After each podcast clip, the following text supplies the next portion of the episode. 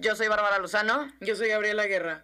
Advertencia, este podcast contiene opiniones potencialmente ofensivas. Si te incomoda, es porque te importa. ¡Roxa!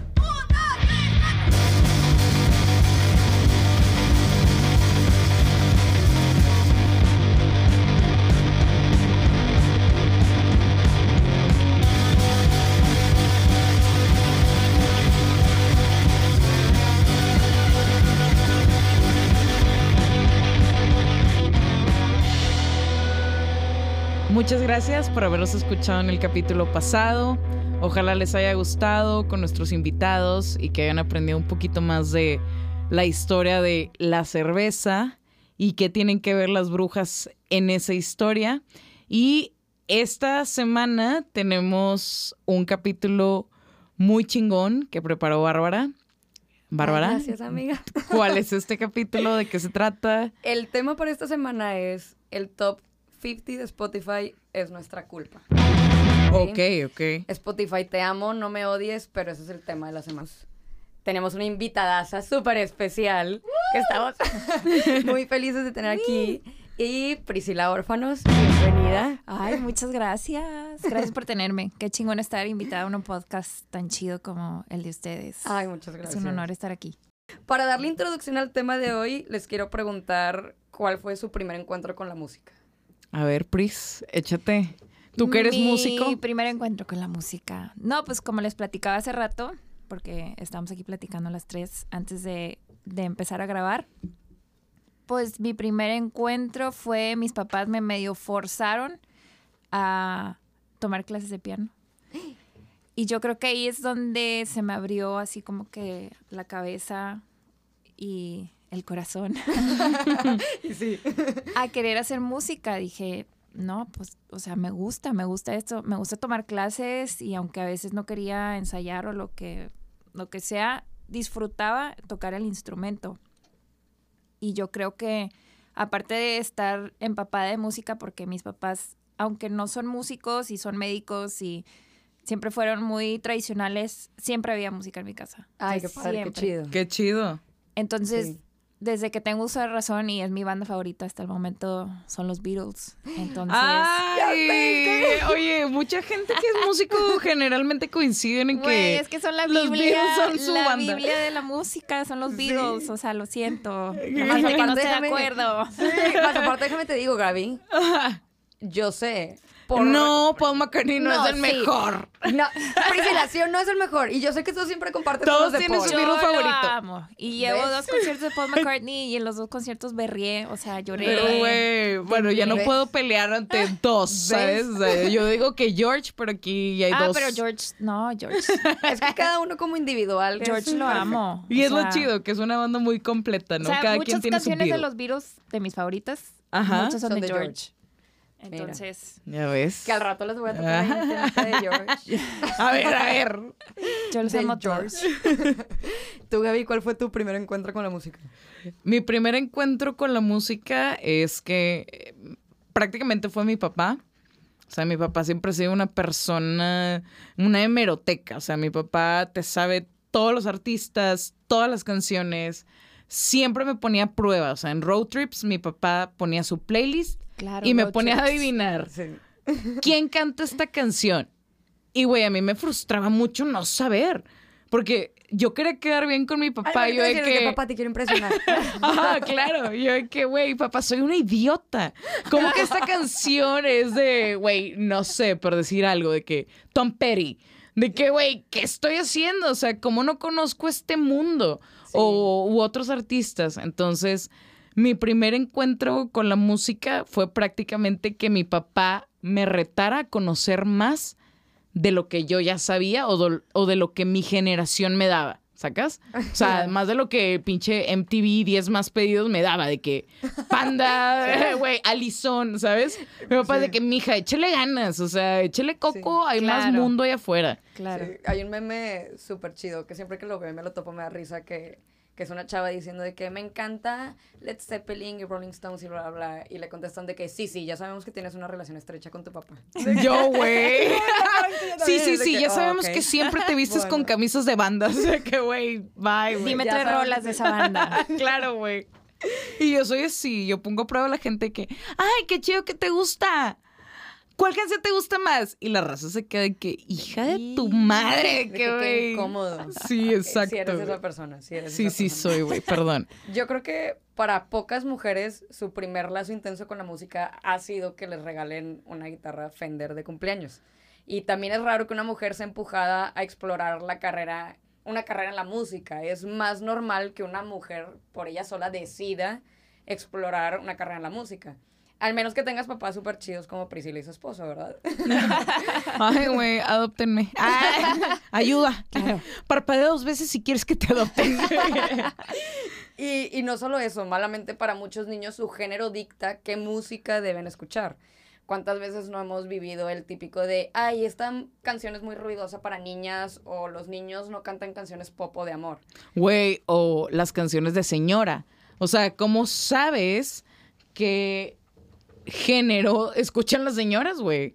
O sea, la raza a veces dice de que, güey, es que Yuri, Yuri es de señoras. La diva de los 80.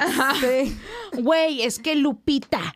Lupita D'Alessio es de señoras. Y, es- güey, que te valga madre, güey. O sea, si me gusta Juanga, me gusta Juanga. Si me gusta Lupe, me gusta Lupe. O sea, claro, a disfrutar lo que te gusta. Ajá, ya no creo Sí, que tengamos que dividir la música tan feo de que señoras, señores y Niños, otros. niñas. ¿Sabes? Yo De amo la que- música de señoras. Claro, De señores, o sea, de lo que escuchaban mis papás y esas cosas. Roberto Es que aparte Carlos. Ah, shout out a. Roberto Carlos. Sí. Sí. Oye, sí, Claro. digo, que, que increíble. He estado buscando un vinil de Roberto Carlos como loca porque me encantaría de que ponerlo en vinil, no en Spotify, no, en nada. en Oh, vinil, claro, suena en como lo vinil, que es. Exactamente. Sí. Pero bueno, les voy a ahora a soltar facts fuertes. Eh, Vamos a empezar duro. Ay, Pero un estudio Ay, en la no. Universidad del Sur de California exploró la inclusión de las mujeres en la industria de la música. La investigación reveló que las mujeres solo representan el 20.2% de los artistas en las listas del Hot 100 de Billboard en el 2020.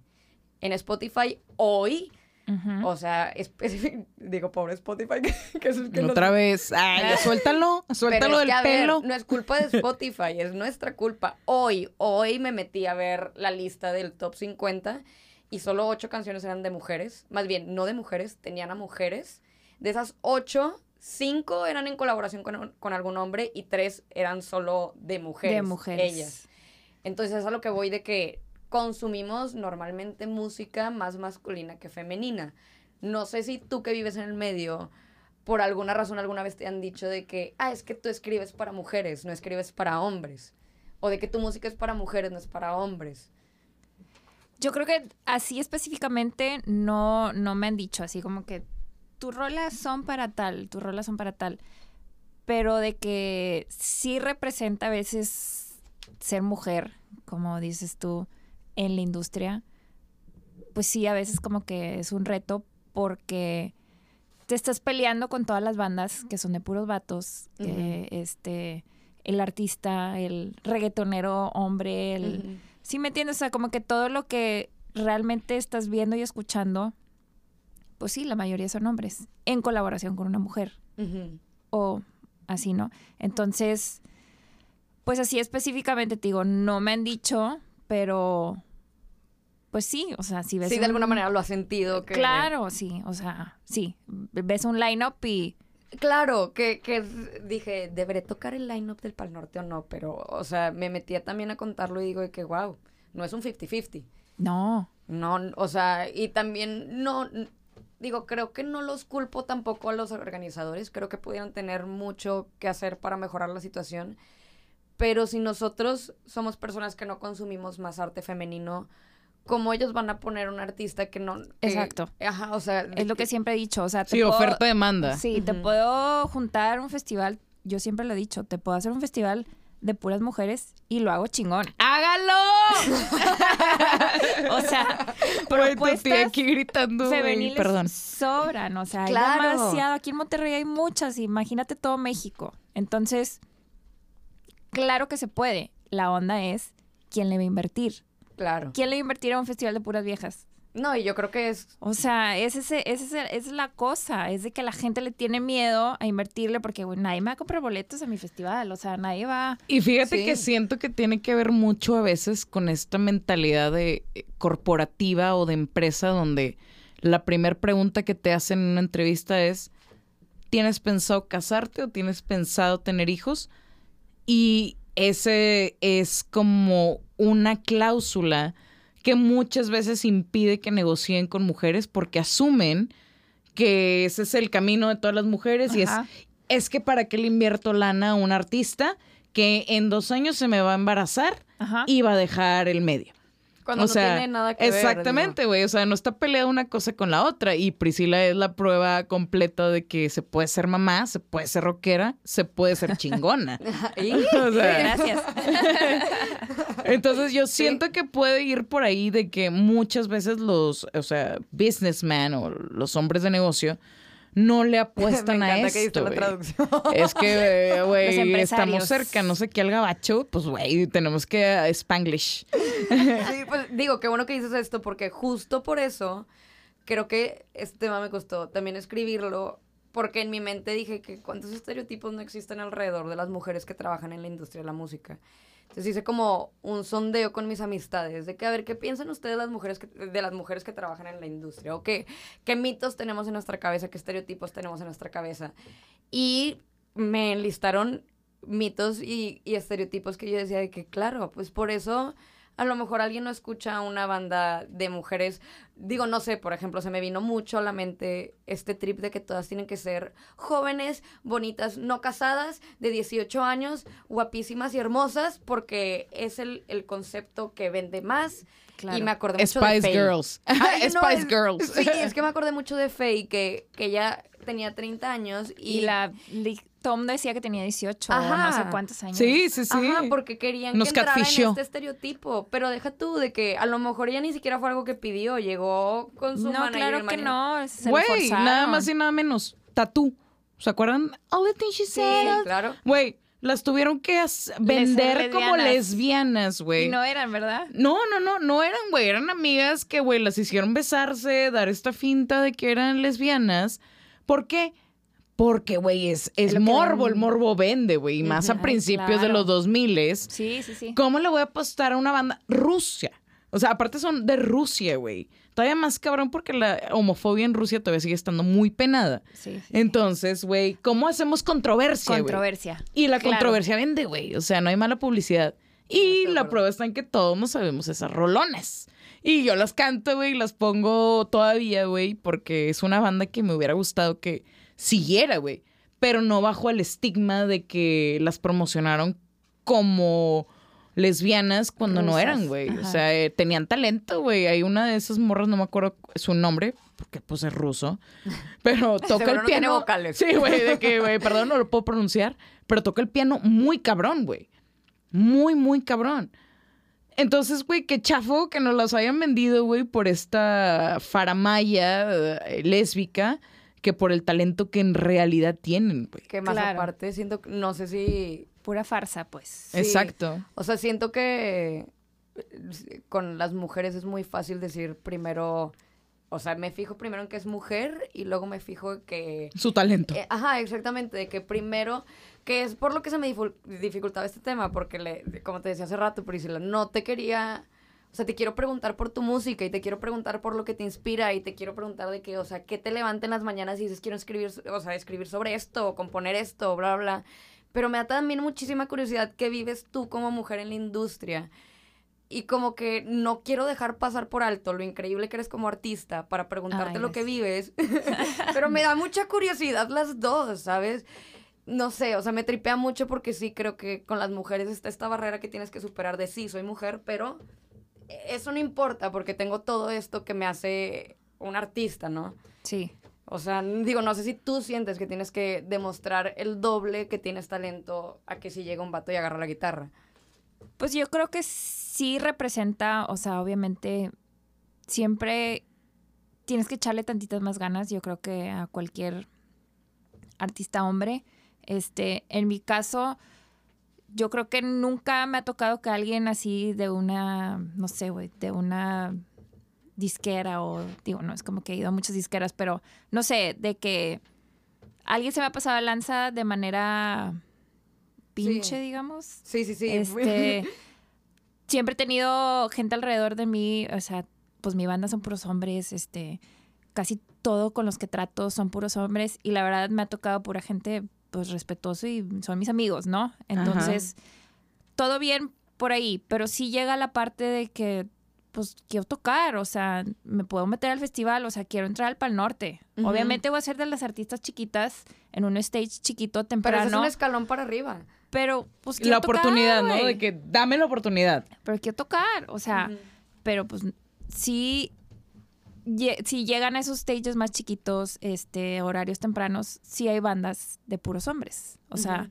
es lo que noto y es lo que digo, pues chin, o sea, y a lo mejor no tengo que ser yo, pero hay otras propuestas femeniles aquí en Monterrey, bien chidas, güey, porque no Sí. entran ellas, Sí, claro, o sea, porque cosas no. así, porque no les dicen a ellas, a lo mejor igual y no yo, pero pues hay No muchas. tú. Ay, yo, no, yo No, te sí, yo sí quiero. Claro. Están escuchando, yo sí quiero.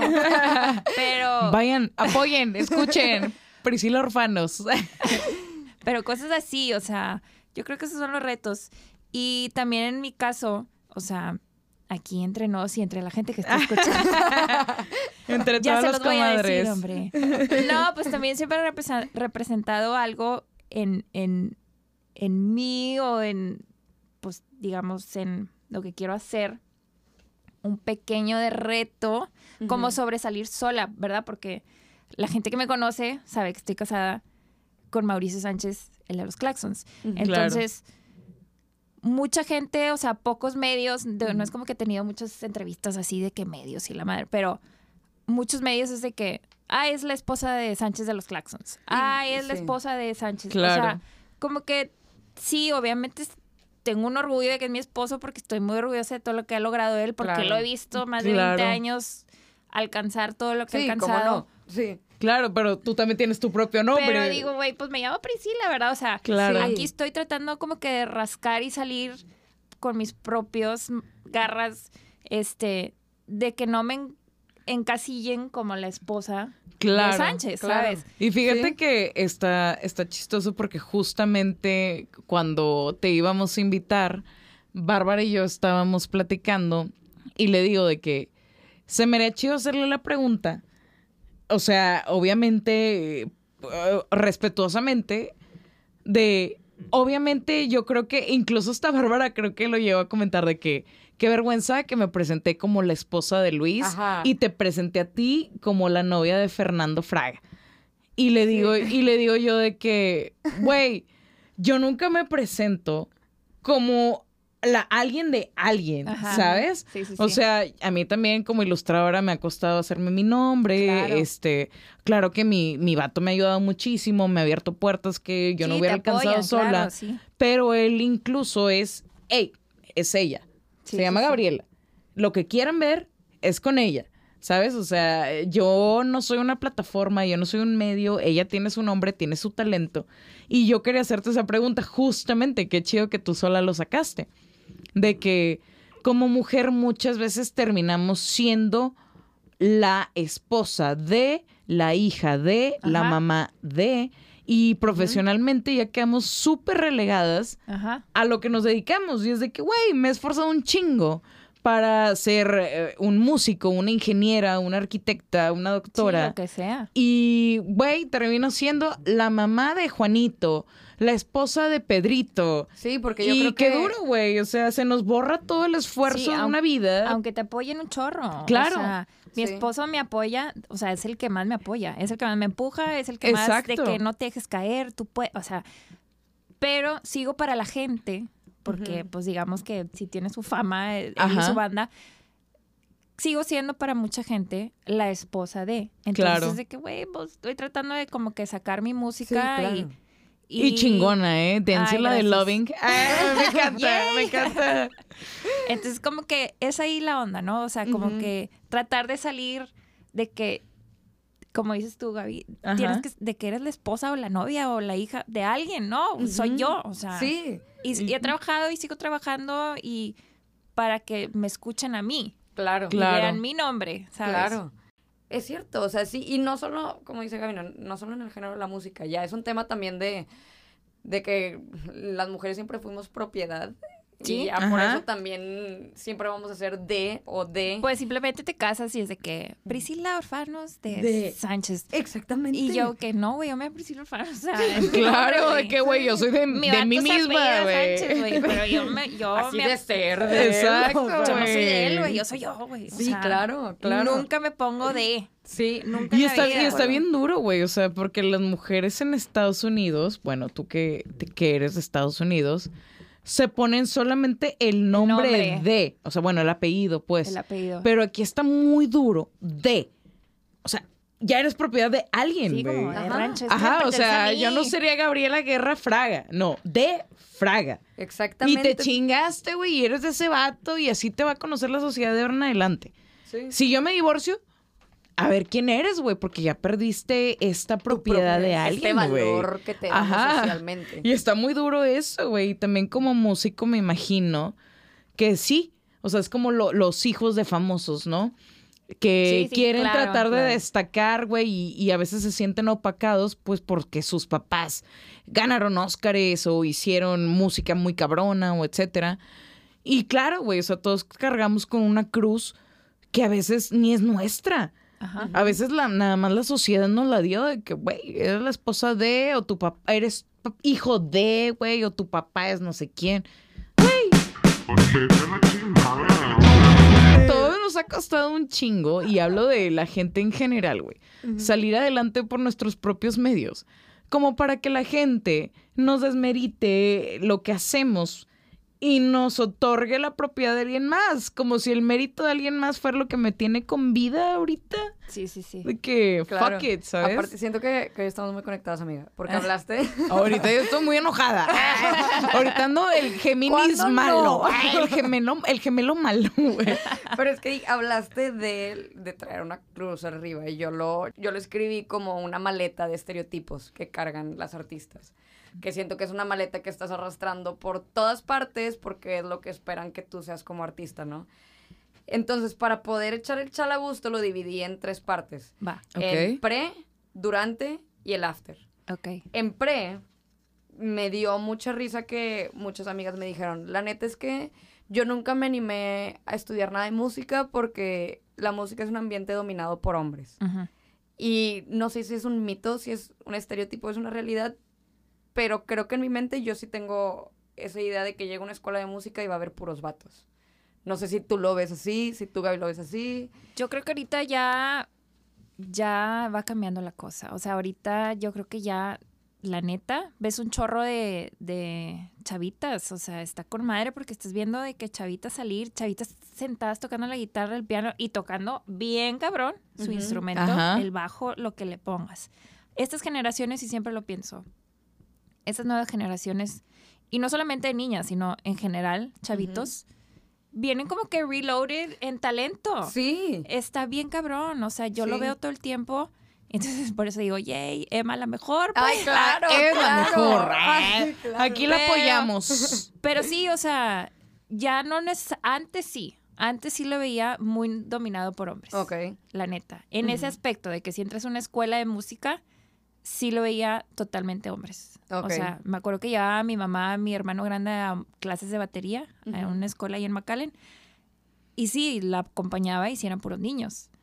Este, ¿Y eso te hacía a ti sentirte limitada que te gustara la música? pues yo decía, pues obviamente pensaba que solo los hombres tocan la batería. Claro que Ajá. sí. Claro, Claro. yo creo que todas tenemos ese estereotipo en la cabeza. Obviamente eso lo pensaba, de que, ay, pues la batería es de niños. O claro. Y luego ves a la baterista de Harry Styles y dices, güey. Güey. Y un Y chorro de de que, bateristas. ajá, Sí, que, güey, está que- cabrona, Y esa morra güey. cada vez que la veo digo de que, bro. La hermana es Elena. Ay, sí, sí. Claro. Ajá, sí. O sea, Suset Quintanilla, o sea, es de que, güey, es lo que a mí me tocó ver chiquita y hasta en la serie Selena, no sé si la han visto. No, no la he visto yo. Bueno, Pero es que soy bien. como que yo, la Suset de verdad, como que dirigió, es productora de la serie, entonces como que sí metió mucho de su cuchara de su vida que está con madre, o sea, porque también hay que enfocarle el mérito de ella. Claro. Y se le acerca una chava en la serie que, de que después de un toquín en Laredo, Texas, o no sé dónde, de que le la ¡Venga, el gabacho! Se le acerca una chavita y le dice, es que me inspiraste, yo no sab- yo nunca había visto una mujer tocar la batería. Es Wow. como que la Suseta a lo mejor en su momento le inspiró una niña en una parte de Texas o no sé dónde tocaban y dijo, pues sí, güey, es que sí, o sea, ya van abriendo puertas generaciones viejas de mujeres Sí, a las nuevas. claro. Y ahorita Y se ve un chorro de niñas. ¿Y sabes qué es lo cabrón? Ahorita que dices el nombre de Suset Quintanilla, como todos no sabemos el de A.B. Quintanilla. Ajá. Es de que, eh, güey, ¿qué pedo? ¿Y qué pedo con la Suset. morra de la batería? O Sí. sea, está bien, A.B., ya tuviste tu fama, mijo, Cumbia Kings, lo que quieras, güey. Pero qué pedo con esta morra? O sea, No, qué chido que lo sacas a toda la- colación. Suzette lleva toda la carrera de Selena hasta la fecha, ella se encarga de todo. Qué Wow. chido, o sea, Sí. está con madre que lo menciones, te digo, porque muchas veces hay, bueno, como en toda la historia, ¿no? Las mujeres quedan en el, en el anonimato y han tenido roles muy importantes, güey. Y a lo mejor Suset aprovechó esta oportunidad para ya darse a ella una voz, güey, y es totalmente válido. Oye, yo también me la he pelado, güey, igual que mi carnal, igual que mi carnala, güey. Claro. Nada más que yo nunca tuve ese reconocimiento. Sí, y no se vale, güey, quererlo. O sea, yo creo que nadie hace arte de a gratis, güey. A todas las personas nos gusta el reconocimiento y los méritos, ¿no? Claro. es el mérito, sí, claro. El estoy leyendo- esfuerzo de uno. Sí, claro. E- Estoy leyendo un libro muy chido ahorita que dijeron eso, se me vino a la mente, se llama The Tipping Point y analiza cómo las ideas y los cambios vienen como si fueran una pandemia. Justo esto me llama la atención porque estás diciendo que una niña la vio y se inspiró, ¿no? Y esa niña a lo mejor empezó con batería y se y en generación por generación se va haciendo como una pandemia. Te contagio de lo que a mí me motiva y me ves tan apasionada y tan Claro. abierta y tan aventada que tú te avientas y tú avientas a 20 y tú avientas a 20 y digo, es algo muy normal, todos sabemos que nace de una persona y se contamina a todos. Pero la neta es que son muy pocas las cosas que inspiran lo suficiente para hacer un cambio. Y siento que, por lo menos para mí, ver chavas tan aventadas y tan entregadas a su arte es ese tipo pequeño de cambio. A lo mejor no van a ser artistas, pero van a motivar a niñas y a mujeres a- Claro. a, a aventarse y a Aventarse. hacer- sí. A no quedarse en lo que debes de ser. Exactamente. O sea, ante los ojos de tus papás o tus tías o la sociedad, digamos. Sí, claro. O sea, es de que no, yo quiero hacer lo que yo quiero hacer y Sí. me vale madre lo que pienses tú y Y sé lo que tú quieres ser, no, no tienes que ser yo, ¿sabes? Pero Sí. sé lo que tú quieres ser y que, y que te valga. sí, sí, sí. Ahora también les quiero preguntar de cuándo fue, a qué edad tocaron por primera vez. Creo que tú dijiste que el piano por primera vez, pero la guitarra, ¿cuándo fue el momento en el que dijiste una guitarra? El piano, pues de chiquita, como les dije, yo creo que tenía seis años y luego la guitarra de manera formal. Entré a clases con Flippy, este, cuando tenía yo creo que unos 23 años. Ok. Pero así ya, yo, así de que, ya, o sea, necesito sentarme Voy a darle la guitarra. a Sí. practicar, o sea, a practicar y a practicar y a practicar. eh, YouTube, este, tutoriales de YouTube, porque ya Flippy ya en ese momento ya no daba clases, ya estaba School of Rock. Ok. Solo Ok. daba clases así como que me, a domicilio, pues como iba conmigo. Entonces fue, pues, o sea, necesito a ver cómo le hago. Entonces me metí a tutoriales y empezaba medio a componer, yo creo que a los 28. Wow, ok. Pero ya, te digo, mi primera banda fue a los, ya tenía 30, Ujú. con las de Lailas. Pero Yay, de Lailas, todavía siguen en Spotify. Escúchenlas. todavía siguen escuchándolas. Este, pero sí, yo creo que cuando empecé a componer ya y que todavía la de Loving, yo creo que la hice a los 28. Neta. Sí, A mí- fue Me mis encantó, primeras me- rolas. Me encantó esa canción porque se me hace así como un country Sí. rock Es con- chido. Ajá. Es country totalmente. Porque, o sea, güey, perdóname. Ah, que tú Ah. eres de, del sur de Texas, pero, güey, yo soy de que la opositora número uno del country. Pero el Eh, ahí country sí hay country rock. chido, pero Ajá. country chido. Pero el country Sí. rock me encanta. Loving es una súper buena rola que hasta tiene como que medio tintes de Britpop. Se me hizo. Ah, qué chido. Como que hay algunos ahí Ay, hay una acordes. mezcla, hay una mezcla. Buena Ajá. referencia. Sí, sí, sí, está, se me hizo muy chido. Ah, mira, nadie me había dicho eso, eso está con madre. Siento, a mí no sé por qué el trip de componer se me hace un escalón bien difícil. Como que siento que tienes que tener tan seguro en tu mente lo que conoces como para poder vaciarlo y generar algo que a la gente que compone sus propias rolas, como Priscila, digo de que respect. O sea, neta, Mm. wow. No, Wow. pues, o sea, es algo con lo que, digamos, sigo medio batallando. No crees que soy una persona que se siente de que, uh, ya escupí una rola. O sea, yo soy tardada. Hay gente que escupe rolas. Ajá. Sí, pero hay gente que es. es Yo me tardo. O sea, sí me han salido rolas, yo creo que tengo unas tres que sí me salieron a la primera, pero es muy raro en mí que me pase así. O sea, sí soy una persona tardada porque me tardo en aceptar lo que hice, ¿sabes? O sea, soy mi... Tu propio juez. Soy Sí. mi, mi juez más cabrón yo, sola. El síndrome del impostor. Ajá. Todos vivimos con el síndrome del impostor, maldita sea. Entonces me tardo, pero sí es algo muy satisfactorio el sentarte a componer, crear una melodía que te guste y ya cuando acabas la canción dices, ay, me gustó, se siente con madre. Sí, como Entonces, no. por esos Sí. momentos, porque obviamente hay muchos momentos de que ya estoy hasta la madre, no me sale nada y así estuve como dos años que les platicaba hace rato, o sea, dije, ya, güey, ya, o sea, esto ya valió madre. Claro. Entonces, ya por fin pude pasar esa crisis y yo creo que muchos artistas, no, no, ni siquiera nada más músicos, o sea, cualquier tipo de artista, entras en una crisis creativa de que, güey, pues no, o sea, no estoy inspirada, no me siento creativo, ya vale madre. Y es algo con lo que cons- constantemente está luchando alguien creativo. Entonces es de que, güey, ya por fin pude regresar más o menos a ser yo este año, este Ujú. 2021.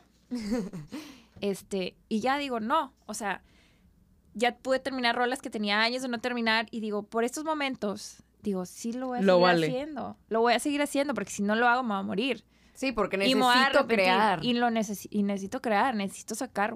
A lo mejor nadie va a escuchar esta rola. Pero yo lo necesito. Pero lo Claro. necesito, güey. Y lo necesito tener en mi voice note de que, o de los iPhone, ¿cómo dicen? Sí, el microfonito. Sí, güey, en, tus- en ahí guardadito. Pero que lo tengo. Y tengo 10.000 canciones en mi iPhone así guardadas. A lo mejor nunca van a salir. Pero, pues ya, güey, lo tengo y lo hice y es... Y lo necesito. Y lo necesito hacer, lo necesito escupir. Claro. ¿Y tienes alguna inspiración para hacer tus canciones? Pues siempre lo más fácil, obviamente, es, es, es el... Siempre, siempre tengo... Digo algo y me lo querido tatuar, pero está muy largo. Pero de que siempre digo, sad songs make me happy. O sea, Hágalo. amo- Ah, no está tan largo. yo amo las rolas tristes. Y casi Ok. siempre que The Smiths, compongo, ¿no? De que, Sí. Happy Sad, De ¿no? The guardándote Cure y así. siempre, siempre, casi siempre que compongo es algo triste. No necesariamente estoy triste yo, sino me inspiro de que, no sé, una amiga me contó de que no, güey, estoy Claro. triste porque no sé qué, o sea, cuando antes de que todas mis amigas ahorita ya casi todas están casadas, pero de que cuando lo cortó un vato y que estaba Claro. ahí toda triste, güey, es de que, güey, me inspiró la historia de ella. O en, o en series, Qué películas. chido. O sea, me inspiran Sí. mucho películas y series de que la situación de una pareja que sale ahí, es de que, güey, pues me acuerdo haberme sentido así. Y ese feeling. Y ese feeling, y me acuerdo perfecto cuando sufrí, cuando me sentía triste, es de que así voy a inspirarme en eso. Ay, Entonces- Fíjate que, o sea, ahorita que dices eso de lo que te inspira y de cómo haces música y así, yo creo que lo más cabrón de hacer música es que son dos idiomas muy diferentes, el escribir Ajá. y el componer. Sí. Entonces, llegar a una sinergia donde lo que compones musicalmente y líricamente se compaginen a un punto que digas, así es, güey. Este es el masterpiece que estaba pensando. Se me hace una dualidad muy cabrona. Porque yo Sí. cuando dibujo, pues yo solamente pienso en el dibujo. Yo no estoy Claro. pensando de que en algo más. Sí, claro. ¿Sabes? Yo visualicé esto de esta manera, este escenario en mi mente lo vi así, así lo plasmo. Ajá. Pero hacer una canción, como dices tú ahorita, pues viene de, de experiencias de otras personas que dices, güey, ¿cómo me la apropio Ajá. musicalmente a que suene como que fue algo que me pasó a mí? ¿Y cómo te hago a ti sentir eso? Exacto, güey. A lo mejor tu amiga ni se entera que esa canción fue por ella Exacto. y por su breakup. Pero tú con la música y ya la letra, una vez ya grabada, masterizada, whatever, la escucha tu amiga, güey. Sabes que le va a sacar una que otra lágrima y ella ni por aquí le va a pasar. Que, ¿Qué fue su a historia? lo mejor fue ella. Sí, no, sí me ha pasado. Ajá. Sí me ha pasado. Eso se me hace muy cabrón a mí en, en la música, o sea. Sí, por eso te digo, cuando termino una rola que me gusta, digo, ah, me puedo, me- o sea, literal me saco sí. así de suspiro y digo, ay, qué chingón, o sea, Ajá. Hice algo que me gusta y estoy satisfecha y lo pude sacar, como dices tú, o sea, mil ideas en mi cabeza, pero lo pude plasmar Claro. de una manera. O sea, y Sí, es claro. muy satisfactorio y me imagino tú también cuando haces tus ilustraciones, Sí. dices, güey, qué chingón dibujé. esto", Ajá. O sea, y Ay, tú pero yo creo que "Mira, son pocas veces las que... baile, o sea, no, de verdad, es que es algo Como de emoción, ¿no? de emoción, o sea, absorber es pura una emoción. emoción, güey, o sea, como alguien, si ves a alguien bailar, güey, y que baila cabrón, lo sientes y está con madre. Y eso Sí. no es algo fácil de lograr. Entonces, está con madre que lo estén viendo también así por el lado de la música.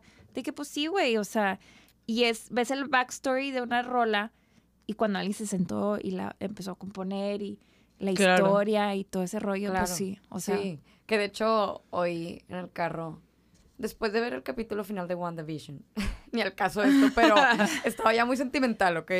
Y puse tu canción nueva, Mi Sol. Ah, Ay. ¿qué es lo del perro? Sí, no, ay, tu güey. perrito, Cállate, vato. güey. Yo no quiero ni pensar el momento en el que mi perro se muera, güey. Ay, sí, no. No, o sea, yo estaba no. que, güey, me bajó hace unos días y yo de que, ah, ah, ¿cómo, güey? De sí, que no, es un no. perrito, de que no. O sea, yo creo que es lo más bittersweet que he escuchado porque es una canción súper bonita, pero justamente me transmitiste todo eso, que creo que fue por lo que de tú lo que es, escribiste. de lo que es un perro en tu vida. O sea, digo, no sé, la estaba escuchando y por más que decía de que, güey, te estás tripeando, no llores. O sea, está Ah, no. súper bonita la canción. Es para pero- llorar. Sí, Sí, se vale llorar. Lo lograste. ¡Ah! lo lograste y, lo- y la Se vale y te lo juro que, que- Pero me daba un sentimiento, es lo que te digo, súper bittersweet.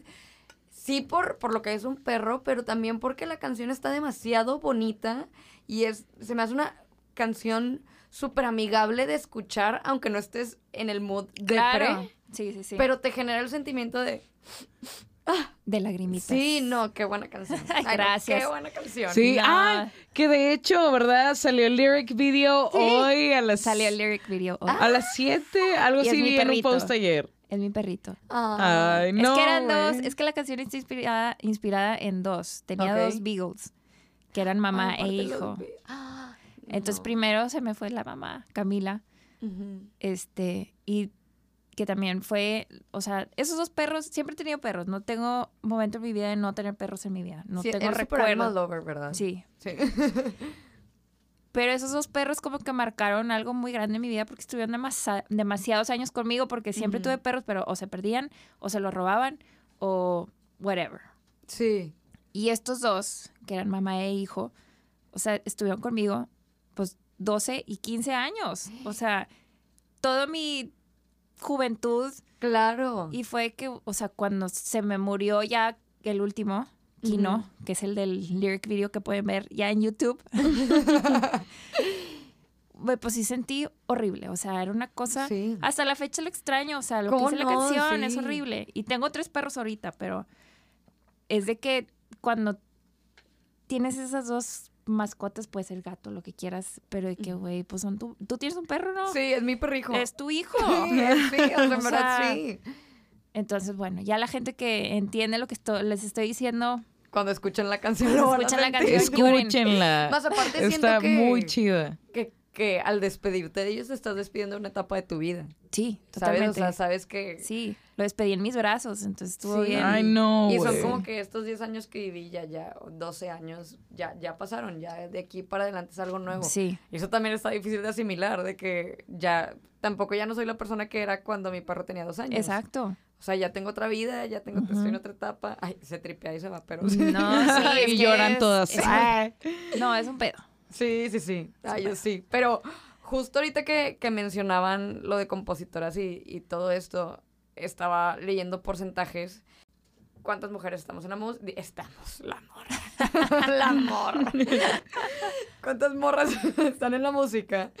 Y tengo que el 21.7% de los artistas son mujeres. El 13.3 escriben y el 2.1 producen. Y yo creo que justamente si muchas mujeres, digo, tú, tú dices que de chiquita sí lo viste, pero a lo mejor ha cambiado, pero a lo mejor si muchas mujeres se quieren acercar a la música y ven que es un lugar muy para hombres y está dominado por hombres, por, por eso a lo mejor en realidad casi nadie se acerca o se atreve a una carrera en la música. Y me estaba tripeando con eso también desde el hecho de que si una mujer está en backstage, lo más probable es que piensen que estás acompañando a tu novio y no porque vas a tocar. Digo, en Claro. mi caso es verdad. Pero. De que I'm with the band. Ajá, ¿Sabes? De pero que, nunca es de que tú vienes a tocar. o- Band-aids. Sí. Sí, o sea, digo. Güey, a mí me han regalado boletos por haberles hecho póster a bandas y es de que, ah, eres de alguien. Sacas como en los velorios de que, ¿de quién eres? ¿De quién Güey, eres? yo vine porque les hice chamba a la banda, güey, les hice la merch, les hice el póster, lo que sea, güey. Pero, güey, ¿por qué intuir que por ser mujer y estar ahí, güey, en el backstage o, o jangueando Vengo con con esta alguien. raza, güey, soy de alguien? ¿De qué, güey? ¿De qué hablas, carnal? O sea, güey, estás mal. Sí, y es, es justamente eso. O sea, pues creo que a lo mejor puedes estar backstage porque pues no vas a tocar, pero eres, eres parte de la producción o, Ajá, sí. o estás ahí porque escribiste la Claro, güey, el arte, visuales, güey, Sí, eh, cualquier cosa. audio. Y volvemos a lo mismo, digo, claro, yo siempre que estoy backstage, sí, es porque estoy esperando a mi esposo, pero a mí nunca nadie me han preguntado si vengo a hacer otra cosa. digo, y bueno, ya ahora sí, hablando de, ya que nos acercamos al backstage, si vamos a tocar, ya que estás en la silla, ya estás en la fiesta, ya estamos en el durante. Por mencionar algunos de los estereotipos, unos de los que más sonaron más bien fue que las mujeres solo hacen pop Ujú. que se me hace también muy ofensivo el menospreciar el pop porque es de mujeres. Ajá. De que, ah, las mujeres, esta chafencia del pop. ¿Por? Ay, Sí, digo, de que, a ver, güey, perdóname, Sí, pero Madonna no es una doña nadie, güey. O sea, Sí, no, Madonna es Madonna, güey. Cher es Cher, güey. Adele es Adele, Shakira, o sea, güey. ¿De qué hablas? ¿Sabes? O sea, yo creo que, güey, ¿quién te ha dicho eso? Agárrame los putazos. No, es, es que eso es lo peor. que dije Sácalo, que- eh, di nombres. Yo creo que le pregunté a, no es broma, 40 personas que conozco y dije, a ver, voy a sondear qué es lo que piensan todo mundo. Casual, ni siquiera, perdonen amistades que no les dije que era para esto. pero Uh, era para esto. tecla o sea, quería ver nada más casual qué pensamos todos. Ajá. Y como que el que más o no es que las mujeres solo hacen pop. Y hacen pop porque es el medio fácil para triunfar como mujer. Y creo que no necesariamente es porque, regreso otra vez a lo mismo, el rock es un género muy dominado por hombres O muy estereotipado para hombres. Muy estereotipado, más bien, yo creo. Sí, es- mira, tienes razón, no dominado, Es que, estereotipado. es que yo creo que viene muy reforzado de, de esta masculinidad de el rockstar, chingos de mujeres, chingos de drogas, chingos de conductas súper autodestructivas, que no es que no haya habido mujeres que hicieran rock o que hicieran música antes, güey, sino que estas mujeres... Se representaban como algo, un accesorio. Ajá. De los... Sí, o sea, güey. De los artistas Janis masculinos. Joplin. Güey, la raza de que le tira que era amante de Hendrix. Güey, la morra cantaba chingoncísimo, güey. ¿De qué hablas? O sea, ella no iba como un accesorio más, güey. Joan Baez, o sea, también hacía su propia música, Marianne güey. Faithful dejó de tocar por... Güey, Arita Franklin, o sea, todas estas morras negras Motown, o sea, hacían música muy cabrona, güey. Nina Simone, o sea, ¿de qué hablas, güey? O sea, la morra tocando, estudiando en Juilliard y, güey, tocando en Carnegie Hall y mamás así que dices de que sí hay talento, güey, claro que lo hay. El problema aquí es que muchas veces, güey, la imagen del rockstar se le asocia a la autodestrucción. Pero rockstar para mí es sinónimo de cualquiera que sea excesivamente feliz llevando una vida poco ortodoxa. ¿Sacas? O sea, No, no, llevando o una sea, vida no- no ordinaria, güey. No lo pegas con el general. Rockstar para mí es aquel que, güey, vive una vida bohemia y la disfruta, güey. Así sea un médico. Ay, médico rockstar, güey. ¿Sacas? O sea, hay- hay- mi abuelo era un médico rockstar. tu abuelo era un médico rockstar, güey. Sí. O sea, güey, pinche fundador del departamento de neurocirugía de Pero el es que HU. Era, era este doctor que, que la gente era de que el doctor, que siempre llega en su carro escuchando rock con lentes. Claro, güey. Era un, rockstar. Un médico rockstar, güey. O sea. Pero bueno, volvemos a lo mismo. un- o sea, no por pegarlo al, al género rock, digo, obviamente pues lleva la palabra rock. Ajá. Pero todo lo, el estereotipo que tú estás mencionando sí viene muy apegado por cómo los rockeros vivían su vida. O Por la anarquía, güey. O sea, el rockero casi siempre se ha caracterizado por ser una contracultura. Por ser siempre una persona que está inconforme a lo que la época le da, güey. Hippies es una contracultura, güey.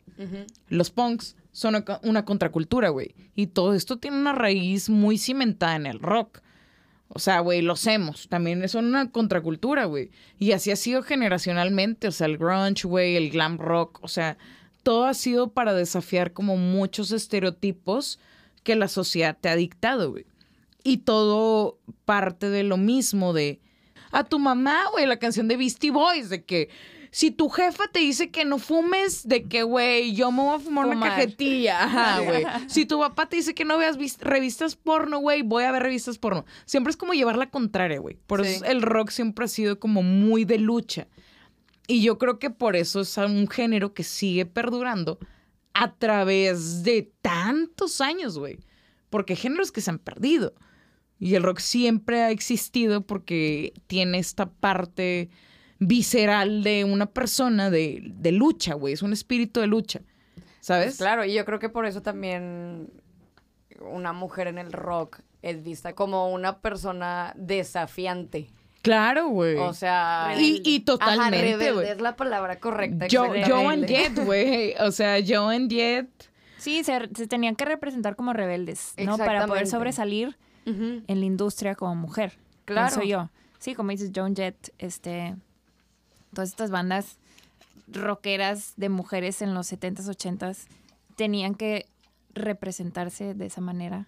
Sí, claro. Ajá. Si no, Para que encajar también... como en un perfil masculino, güey. Exactamente, Exactamente. Porque ahorita- Para te das cuenta de que- entre todo el tumulto de hombres. Ajá. Sí, exacto. Porque ahorita, pues, Adele no la ves así como que, uy, güey, super goth. De que, güey, pantalones de cuero, piercing, ¿sabes? O sea, un no. No, güey, o sea, Adele es Adele, güey, bien vestidita, la morra con un chingo de presencia. Pero ahorita se me hace chido eso. Que ya no tengan que adoptar como una identidad eh, en cuanto a vestuario y físicamente masculina para ser. Pero- y Ahorita ya está muy variado, güey. Y, y justo qué bueno que, que menciona Gaby lo de Adele, porque otro estereotipo, mito que salió mucho fue que si una mujer no está sentada con un piano tocando la guitarra, no es verdaderamente Músico. exactamente. Sí. O sea, de que si sale cantando y bailando, es de que, güey, es un producto. Pero Güey, ella la sí bajista tiene- es Machine Pumpkins. De que, ah. No, no, no, pero más por el, por el lado de que una dualipa no es músico. Songwriter o así. Ajá, exactamente. No tiene todo este backup de artista, solamente es performer. Sí, como Y Amy Winehouse, que sí tocaba guitarra, Exactamente. Cosa que, volvemos a lo mismo, creo que ni al caso. Digo, no sé si alguna vez a ti te han dicho de que ocupamos que bailes y hagas una coreografía. No, gracias a Dios, no. Güey, tu momento de brillar. Ay, hip hop, Güey, de hecho, it. de hecho, por eso dije de chiquita, tengo que tocar un instrumento si quiero cantar de grande, porque si, o sea, ser un artista pop, yo sería un fracaso total, o sea, no podría bailar y cantar al mismo tiempo nunca en la vida, o sea, sería una burla. No creo. Me no, te lo Serías juro. un meme ahorita. Te lo juro. Entonces, cuando empecé a tocar la guitarra y mis primeras toquines, digamos, me escondía atrás de la guitarra. Y si tenía que cantar una canción sin guitarra, es de que no, o sea, no la quiero soltar. Yo me escondía atrás de la guitarra, me sentía más segura, Con la guitarra. aunque en esa rola no tocara la guitarra, nada más cantara. O sea, necesitaba... ahorita El backup de el- que, de que me sí. siento más segura. Entonces, sí, o sea, como dices tú, el mito este de que las pop stars no escriben sus rolas, no son músicos, no es cierto, güey. Hay un chingo de mujeres pop stars grandes como Dua Lipa, ella es songwriter, o sea, la neta no sé si toca ningún instrumento, pero que tiene, güey, ella hace sus rolas. Exactamente. Que- Güey, aparte el hits, nervio y la preparación, güey, de Sí. estar en un pinche escenario. O sea, güey, aunque yo supiera cantar solamente, güey, yo no sé si pudiera cantar frente a un estadio lleno de personas, güey. O sea, también hay una cierta preparación Claro, de que tener stage performance. Tener performance. Ajá, para ser, eso, güey. Ser performer es un pedo, güey. O sea, tienes Claro, que tener mucho. captar la atención de la gente. Es todo un arte en sí eso. Sí. Claro. Entonces, también, sí, también me cae mal que la gente le quite mérito a las mujeres o a los vatos, güey, de que nada más cantan, digamos, o son Claro. performers eh, así, bailando o lo que quieras. Sí. Claro que No, güey, o sea, es todo un arte en sí y es súper válido también y también, o sea, hay que disfrutar y aceptar todos tipos de, de géneros y este performances musicales. Sí, claro, que, que una vez Gaby y yo tuvimos un, un debate bien chido. Ah, de Ed Sheeran. Sí. Ah, güey, Ah, justo porque- te está acordando eso. Vimos un tweet que decía de que me choca que a las mujeres siempre les exigen más como performers. O sea, Dua Lipa Ah, le están exigiendo, pero ahí está Ed Sheeran con su mismo t-shirt de hace 10 años. Y, Sí. y yo decía de que... O de sea, que Beyoncé y toda arreglada. y Ajá, güey, claro, pero yo le entaconada, decía a Sheeran güey. en su t-shirt. Faja y la Ay, Pero yo chingada. decía Gaby, es que creo que ahí difiere un poco porque a Ed Sheeran no me interesa verlo bailar, pero Beyoncé baila cabrón. O sea, quiero verla bailar. Claro. Y es lo mismo que si Bruno Mars llegara con una t-shirt y se sentara a tocar el piano y diría de que, ¿qué haces? Vengo a verte bailar, vengo a ver tu show Cantar, completo". güey, lo tocar el Sí, piano no, y bailar Mars, al mismo yo tiempo. lo amo. jefe. Sí, o sea, que por eso no me molesta tampoco que a Dua Lipa le hayan dicho, oye, ¿sabes qué? Sales siempre con una carota a cantar, vamos a echarle ganas en tu performer, en tu performer, en tu performance para que tu público deje de fijarse en eso, lamentablemente, y se fije en ti, lo talentosa que eres. No siento que, que sea algo malo. Exigirle, güey, es como tu presidente.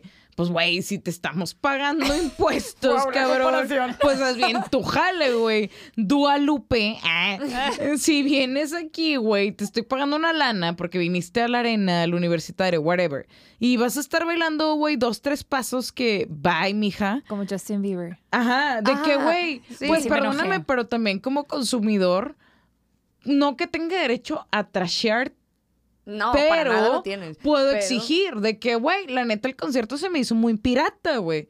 Porque esta morra no le echó ganas. Y No, se vale, tenía una cara de agüite todo el Sí, güey, y no, le, no tuvo buena coreografía, güey, de que, ¿sabes? O sea, se vale Claro. evaluar a un artista en s- 360, o sea, no Claro. enfocarnos solamente de que, ay, es que cantó muy bonito. Sí, güey, pero si el, el audio estuvo culero, ¿a poco vas a decir que estuvo muy bien por el precio que pagaste el boleto? No, y porque volvemos a lo mismo. Siento que cuando nos perdonamos cosas así entre mujeres, de alguna manera nos hacemos daño. El tipo, no, como es mujer, hay que protegerla porque.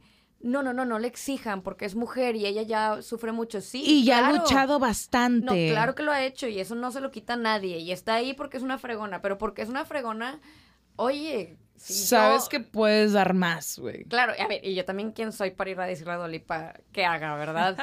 Pero es, o sea, es esto también esta protección entre mujeres de no, no te quiero exigir porque sé cuánto sufres y pobre de ti y vamos a ser todas víctimas juntas. En lugar de vamos a empoderarnos todas juntas y vamos a crecer todas juntas y, y este es tu punto débil, vamos a empujarte lo que lo cambies y tú esto y yo esto y bla, bla. Siento que cambiaría mucho la dinámica de hasta cómo somos percibidas. Claro. Pero esa es una cosa y justo también otra es que si no enseñas, lo más probable es que no triunfes. Yo creo que esta la tenemos todos aquí de que pegada en todas las áreas de la vida, de que necesitas enseñar pierna o boobie o algo porque si no, como artista, no, no te pongo atención. Necesitas estar súper sexualizada para que tus canciones me llamen la atención. La Pues neta, ahí o está sea, el claro ejemplo, Billie Eilish, yo creo que lo representa. Claro. Y que acaba de hacer ahorita, después de tantos años. Destaparse, estar- güey. Estar en, o sea, tapándose, porque dice, güey, no quiero que me estén juzgando. Dijo, ya me vale madre. me Sí, destapar". claro. Y O qué sea- bueno, güey, qué bueno que lo hizo. No, y, y aparte, damn, o Sí. sea, qué increíble, y la seguridad, y ella todo increíble. O sea, O wow. sea, no tiene que estar tapada toda su vida porque qué hueva lo que... O sea, no, güey, haz lo que quieras. O sea, ya neta, sí. O sea, si quieren cuerar, que se encueren. Sí, aparte de que quiénes somos todos, volvemos a lo mismo, quiénes somos todos para decirle qué hacer y qué no, ¿verdad? Ajá. Pero, digo, también creo que ella decía de que, carnal, antes no me encuraba porque era menor de edad. Güey. Cierto, cierto. Se me olvidó que es una bebé. Hace que fue, hace unos meses, justamente antes de desarrollar los temas, Bárbara y yo tuvimos una, una conversación. Había una banda. ¿Te acuerdas del nombre, Bárbara? En esa época existían muchas Ladybirds, ellas se llaman Ladybirds, pero es Como la película. Ajá, sí. Y siento que sí está medio inspirada en ellas. Pero justo la casualidad es que dos bandas, una en California y otra en Dinamarca, tocaban topless como protesta. Les vamos a compartir la foto luego, censurada porque Está- Instagram. Pero Está, pero está increíble, o sea, Sí. güey, 60 mujeres topless, ¿de qué hablas, güey? más aparte está Sí, muy o rock sea, and roll. De que sí, Más aparte, rock and roll eso. Sí, claro. Y en esa época encuadrarse en general para hombres y mujeres No, era no, muy o mal sea, visto. de que, Ajá. ¿qué pedo? Claro, y la casualidad que está muy chistosa es que existía una en Los Ángeles y otra en Dinamarca. O sea, Wow, Y las dos no con el había mismo nombre. Qué chido. Güey, yo quiero de que las fotos en póster, Sí, no, ¿sabes? ah, claro, está chido. O sea, está increíble, güey. de hecho, las chavas de California llegaron a tocar en un concierto con los Rolling Stones en 1965. wow. Bárbara para, para su casa, que tiene un esposo baterista, está increíble esa foto. Güey, se las tenemos que poner. Sí, tienen Sí. que poner las fotos Véanlas. Sí. están bien chidas. Y las chavas de Dinamarca tocaron junto con Led Zeppelin en 1968. Y aunque para las americanas su carrera fue muy FOMO. corta, las Ladybirds de Dinamarca todavía tuvieron éxito hasta finales de los 70, sí. Y a qué voy con todo esto es que no necesariamente el enseñar, yo sé que son épocas diferentes y todo, pero no necesariamente el enseñar las hizo pegar más, porque el enseñar la censuró. Y eso fue lo que les agüitó la carrera. a Claro, los fue dos grupos. contraproducente en esa época. Exactamente, y como que medio para ellas fue una protesta el nada más así me van a pelar, entonces necesito exponerme de esta manera, hasta que las empezaron a mandar a tables a tocar y ellas de que sí, o sea, sí, chido porque sigo exponiendo mi música y me estoy dando a conocer, pero no quiero estar encerrada en un table tocando, quiero que me invites a festivales y bla, bla, bla. Y era de que sí, pero te tienes que tapar. Y entiendo, el contexto de la época es muy importante pero ellas lo hacían como una manera de demostrar que si no enseñaran tampoco tendrían el, el, el boom que tuvieron. Sí. Entonces, ese grupo se me hizo muy interesante. Les vamos a compartir chido. las fotos. Sí, compartan Sí. porque sí está interesante. Sí. eso. Sí está muy interesante. Yo no lo conocía. Y la, la neta me encantaría, güey, poder eh, mandarles el archivo original, güey, para que las pudieran plotear, imprimir en póster, güey. Bueno, Pero- deberíamos hacer un print. de Tengo, Roxa. tengo que hacer un Sí. reverse search, Sí. güey, de esa imagen.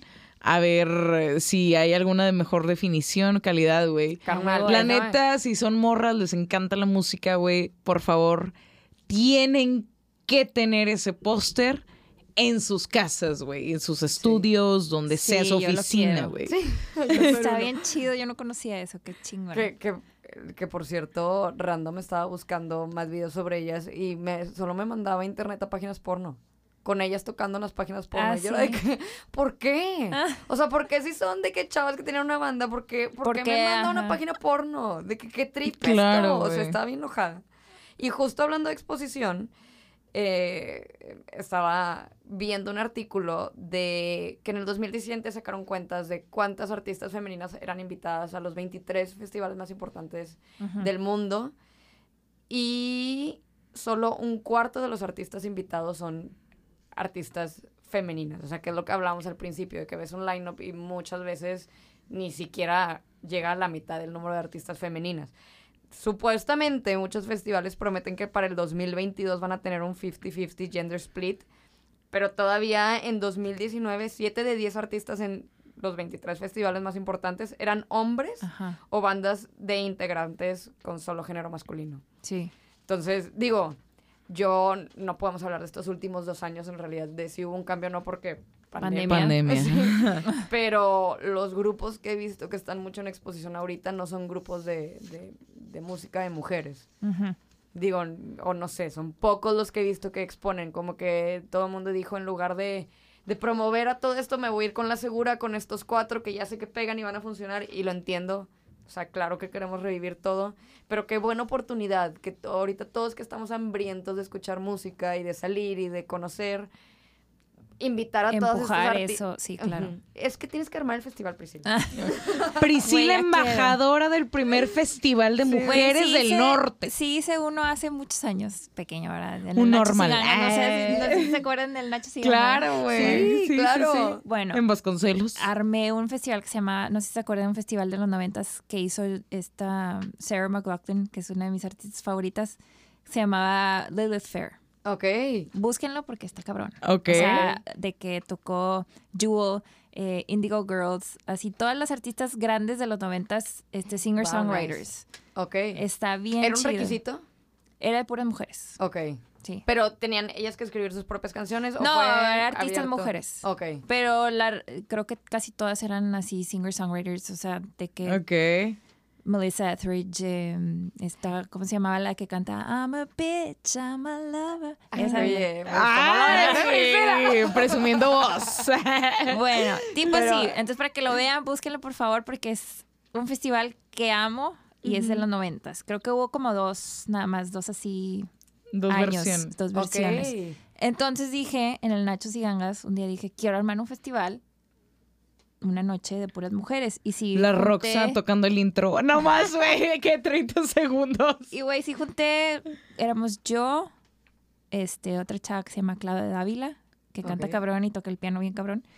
Este, no me acuerdo de las otras dos chavas, pero éramos como cuatro chavas y sí estuvo bien chido, güey, de que, que le cuesta a la gente ir Claro. una noche a escuchar puras artistas o propuestas este, independientes, no conocidas.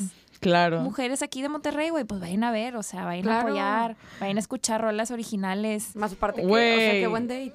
Claro. Sí. O sea, que te inviten a escuchar, de que, que a ti como chava que te digan, hey, ¿qué onda? Te quiero llevar a, a que escuches Y sí toda la estuvo, noche". y sí Güey, juevesitos de amigas, güey.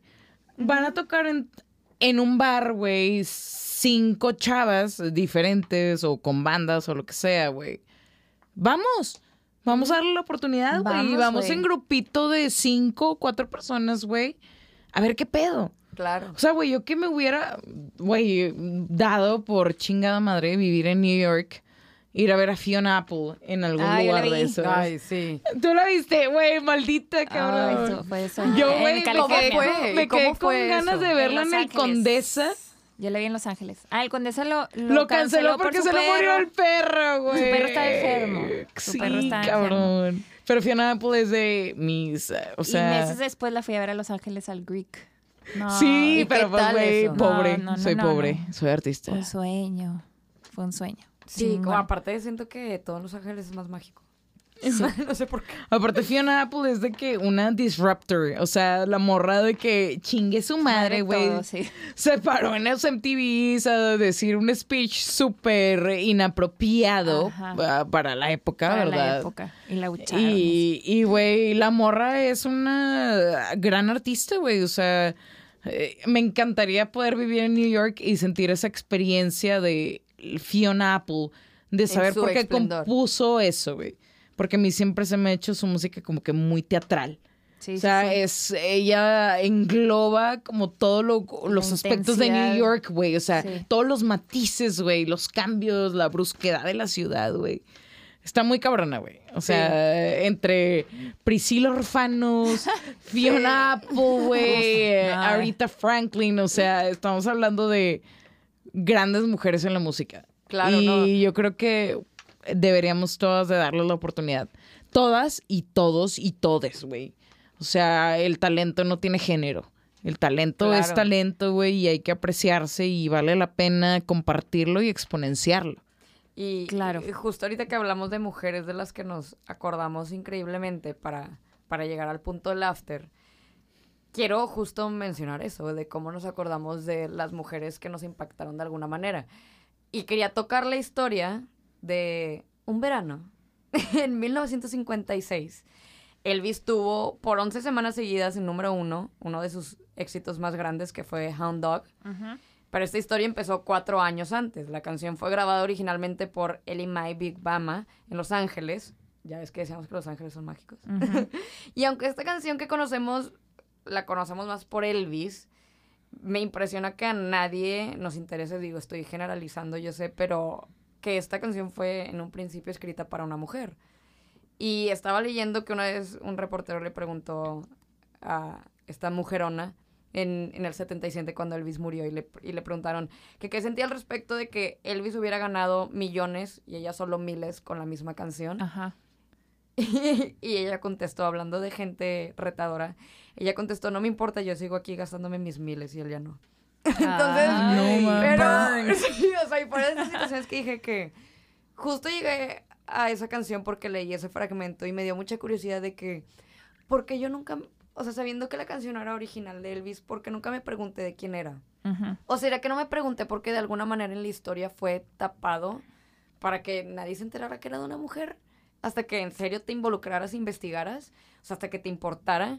Y yo creo que cuántas mujeres no nos acordamos nosotras que se olvidan en la historia porque son tapadas por el nombre de un hombre que les robó la canción o que usó la canción o que hizo un cover o el productor. Güey, como Sia, que ha compuesto un chingo de canciones Sí, casi todo. para un chingo de artistas que han sido que hits, eh, top charts, todo, güey.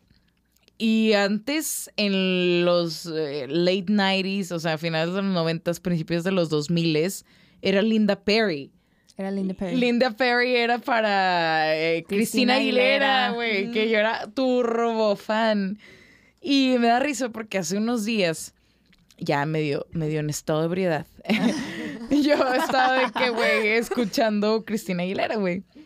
Y Fraga me dice You are que... beautiful. Esa es la Güey, es- claro, güey. Aparte, rolón. O sea, rolón, güey, rolón. yo fan. O sea, Fraga sí se me quedó viendo de que, ah, de que, ¿cómo, güey? Tú eres una morra rockera. A ver, mijo, de ¿Cómo, que, te Me güey. gusta la rola pop. Ajá, de que, güey, me gusta la rola pop y me gusta la rola pop súper dramática. O sea, güey, yo quiero ir en el carro manejando, güey. Tirando lágrimas. Ajá, güey, Claro. de que, güey, ya se acabó mi vida. ¿Sabes? O sea, güey, yo aquí estoy en la sufridera cabrona, güey. Yo con mi solo. güey. O sea, güey, yo soy de que drama queen, güey. Nunca lo soy, güey. Escucho pop y, güey, lágrima corrida, güey. Voy viendo la ventana, pensando en el video de mi vida, Y ¿sabes? ojalá O sea, llueva sí, ah, aparte el pop de los noventas, ay, es lo máximo. Sí, Sí, güey. 90 Los noventas, los noventas es mi década favorita. Es que aparte a ti te tocaron de Sí, que güey. Y yo tenía de que eh, siete años. No, güey, a mí sí me tocaron. Cuando acabaron los pubertad. 2000, yo Y- te- pero en el principio chistoso. del 2000 yo tenía siete, güey. Tú Híjole. también. No. por revelar edades, pero pues No, tenía yo siete años. lo digo a mucha honra, lo viví al 100% en los 90 Venga. y al principio de los 2000 Y yo pensaría que eres una persona que le encantan los setentas. No, también. O sea, Digo, por Obvio. tu música, no sé por qué. no, siento sí, los 70 siempre digo, la década, la década que me hubiera gustado vivir son los 70 Los setentas. Güey, ahí nos hubiéramos visto, mana. Ah, que no sé en dónde, pero. Por ahí, Güey, en- por ahí. en San en- En, Francisco. algún bar, güey. Francisco, sí. Tripeando con Grateful Dead. De Ay, que, güey, en el calla. camioncito. Todo- viendo todas estas cosas que tienen aquí colgaditas. Todos los mandalas. Luego les tenemos que Este, enseñar video. Pero de, la de, de lo que viví, porque los ochentas yo estaba muy chiquita y sí me gusta mu- mucho la música de los ochentas, pero así los noventas, siempre digo, es mi década favorita. Lo más pop, lo más alternativo, el hip hop, El, el, hip rap, hop es muy bueno en los noventas. entonces, todo como que me engloba en los noventas, pero sí. Ok, pero a ver, ahora, tienes que regresar a una de las dos épocas. ¿A cuál regresas? Nada más porque lo viví y tengo bien padres recuerdos, Ajá. yo creo que sí regreso a los noventas. Neta, no dirías de que me la fleto O sea, Quiero experimentar otra cosa.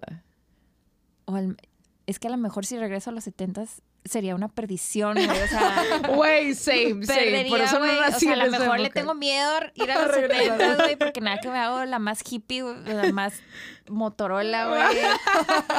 Te digo, güey, Eh, ahí hubiéramos nacidos todo el andado. día, güey, Nos hubiéramos encontrado. Entonces a lo mejor por miedo digo que no a los setentas. Los noventas son la segura. Y la 90 estaba segura, güey, en mi casa con mis papás.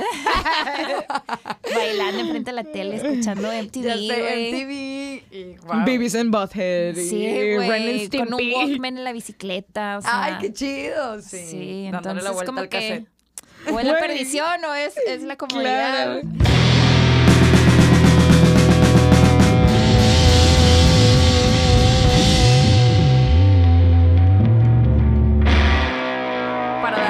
Cierre al tema del después, del after, quiero acabar el tema del after con solo el 7.7 de las artistas en el rock and- de los artistas en el Rock and Roll Hall of Fame son mujeres.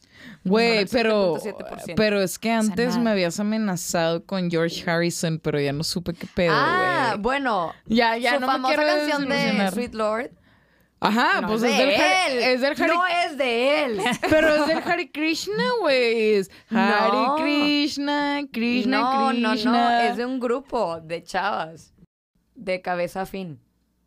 Es de. Chin, lo- es que lo tengo en modo avión. Ahorita te digo el grupo. Ese es un dato que yo no sabía. Y él tuvo que pagar. O sea. Y yo estoy aquí llorando. Sí, no, no, no. La canción completa, completa, es un plagio.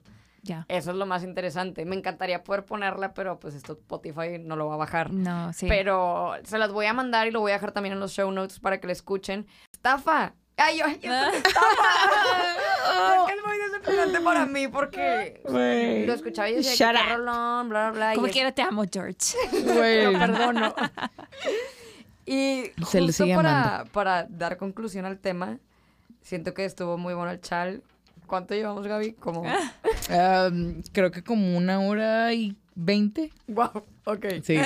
Para dar una conclusión al tema por primera vez. Es que es un, es un tema sin fin. Exacto, es que... Y justo es a lo que voy. O sea, exactamente. y Priscila, me todavía hay vino. Ay, pues ustedes digan. O sea, Hasta tema- que muera. Es un tema que no puedo concluir porque hay mucho que No hacer. se puede concluir. Exactamente, porque hay mucho de qué hablar, hay mucho de dónde seguir sacando y no existe una conclusión porque hay mucho que hacer. O sea, Exacto. cuando decía que el top 50 de Spotify era nuestra culpa, lo digo porque nosotros ya no es como antes que dependía el artista de una disquera súper difícil de entrar, que lo aceptara para poder promoverlo. Ajá, Ahorita la no, ya. neta ya no es así. Depende del público. Exactamente, y si nosotros tenemos el poder de darle el impulso a cualquier artista, hay que hacerlo. Digo, hablamos mucho de como eh, la sororidad entre mujeres y bla, bla, pero hay veces que en, en acciones, no solo en la música, también en el deporte, digo, ¿cuántas mujeres vamos al estadio a ver a las rayaditas? Ujú. Discúlpeme, pero yo nunca he ido. Y Ah, es está algo- bien padre, yo sí he ido. ¡Ay, qué chido! Hay que Está. Ay, pues vamos. Güey, está bien chido, juegan Sí. con madre, güey, sí. Y también que- salió mi, mi enojo de que, güey, ¿por qué no viene más gente? ¿Por qué pedo? O sea, Sí, claro, y de que, tienes toda la razón en estar enojada. Sí. Sí, o sea, porque ahí estamos todas, sí, hay que apoyarnos entre mujeres y esto y lo otro, pero a ver, a ver. ¿qué onda? Sí. O sea, e- es momento de ahorita de tomar nosotros el poder que tenemos y usarlo a nuestro favor, que el top 50 de Spotify no solo sean hombres. Hay mujeres increíbles que tienen, como dice Priscila, propuestas increíbles. Eh, totalmente de acuerdo. Nada más es darle chance a escuchar, a este, píquenle play, eh, vean el video en YouTube, el do- donde lo suban. Es muy sencillo, o sea, denle chance. No te gusta, ok, ya no lo escuches. Pero si ves que una amiga, una, alguien que conoces, Claro. este, no sé, que Un te están simple share es recomendando, mucho. exacto, un share, un- una mención, que te están recomendando a alguien, pues impúlsalo tantito. O sea, y pues de- denle chance a la música, a la música de mujeres, a cualquier tipo de música, especialmente, ya ni siquiera estoy hablando de mujeres, a la música independiente, Sí. a bandas independientes locales. Pues hay que empujarnos entre todos, ¿no? Yo Sí, creo que claro. eso, eso es Claro. lo importante. Y si queremos que, que la música siga creciendo y se siga haciendo lo increíble que es, obviamente depende de nosotros. Y vayan a ver shows y paguen boletos. Eso principalmente. Porque la gente no quiere pagar un boleto de Exactamente. 100 pesos. Es importantísimo. Digo, yo sé que mucha gente, entiendo, hay mucha gente que no puede, está, entiendo perfecto. Claro. Pero si puedes, hazlo. Claro. O sea, vayan a shows. Digo, también, o sea, no sé cuánto, obviamente todos tenemos gastos diferentes, pero ¿cuánto te gastas en una borrachera en un fin de semana? Güey, hasta y- tus cheves en el Oxxo, güey. Tu Six vale 100 pesos, güey, tops. o sea, a lo mejor esta salida te va a salir un poquito más cara, güey. Pero vas a Pero salir estás, enriquecido y de estás algo apoyando, güey, talento Estás local. apoyando. Hace unos días compartí yo un post que decía, bueno, una story, que decía de que si quieres talento local, si quieres talento local, Acaba de caer la copa. y Priscila tuvo el instinto. ¡La caché! Estuvo increíble eso. Ojalá lo pudieran ver. Vi cómo se iba cayendo y Priscila la agarró con una mano. güey, amazing. Cat reflex. Güey. Pero el post decía algo así de que vamos a otras ciudades, güey. Vamos a otros países a consumir arte. Viajamos hasta Europa, güey, para consumir arte. Ir al museo, sí. Ajá, güey.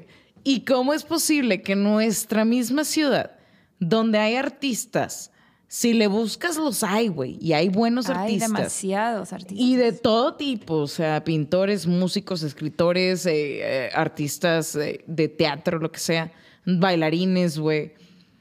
Pero ¿cómo es posible, güey, que la escena en Monterrey sea tan raquítica, güey, o nula? Y no es porque no los haya, güey, más bien es porque no hay apoyo de la gente. No hay apoyo. Y eso se me hace más cabrón, güey. O sea, hay también que ponderar un poquito el hecho de que, güey, está bien. Está bien, güey. Si te quieres chingar tus six de 100 bolas, va. Pero, güey, también esas 100 bolas las puedes apostar a un proyecto de algún amigo que es artista, güey. O algún conocido de un amigo que te está invitando a ver este proyecto, que sabe que te va a gustar, que sabe que está chido. Hay que ir, güey. Hay que apoyar, güey, compartir, nada más y nada menos, güey, en tus stories, en tu Instagram, güey. Dale share. Sí. Nada te va a costar, güey. Ahí sí que no puedes poner excusa el dinero, porque ahora sí, güey, que hay maneras de apoyar sin que tenga que haber dinero por medio. Compártanos. Sí, güey, escuchen. Y vayan a ver los shows. Bueno, ahorita no hay shows, ¿verdad? Pero si te invita a tu amigo de que, oye, voy a tocar, eh, no sé, ve. Sí, y la neta está chido. O sea, la- en serio sí está muy enriquecedor salir a escuchar música y ver artistas. Sí. Y, o sea, yo creo que ahorita todos tenemos hambre de eso. Sí. Entonces, aprove- vamos a aprovechar. Vamos a aprovechar eso. Sí. Claro. Bueno, y para terminar el capítulo, Priscila, dinos dónde te podemos ver pronto, qué podemos escuchar de ti. Tus redes, este. Mis redes, todas mis redes me pueden encontrar en mi Instagram, que yo creo que, porque no pude emparejar todo. Entonces, mi Instagram es prixo, con cuatro O's. Ahí lo compartimos como quiera en las, en las show notes. Y ahí viene todo lo demás. Twitter, abrí un TikTok que no le entiendo, pero ahí está. Nadie. Ah, de no le nadie más de, madres. de 27 años entiende. No, güey. de 18. No le entiendo nada. Pero bueno, y todas mis plataformas digitales como Priscila Orfanos me pueden encontrar. Y pues denle share, como dicen ustedes, share, share. Este, Escuchen. Escuchen, compartan. Y cuando tenga un show ahí voy a anunciar en mis redes sociales para que vayan. Por y se los favor, vayan. compartimos también. Sí. Y Ahorita podemos encontrar tu video de... de mi Mi lyric Sol. video de Mi Sol. Pronto vamos a hacer el lyric video de verdad. Digo, el video de verdad. Pero por lo pronto sacamos ese lyric que salió hoy a las 7 pm en YouTube. Mi canal de YouTube. Perfecto. No, pues la neta nos encantó tenerte aquí. No, gracias por invitarme. Muchas, muchas bien gracias. chido. No, neta. Nos diste un insight, Mujerona. nos diste una Sí. perspectiva. Ay, no, ustedes. Qué chido que estén haciendo esto. Ay, de que todos, de que te amo, no, yo te amo. Apoyarnos entre No, mujeres. es que yo te amo a ti más. Ay, que güey, la despedida de que mil horas. Oigan, pues muchas gracias por escucharnos. Nos vemos en dos lunes para más contenido y recordarles que si este tema te incomoda es porque te importa.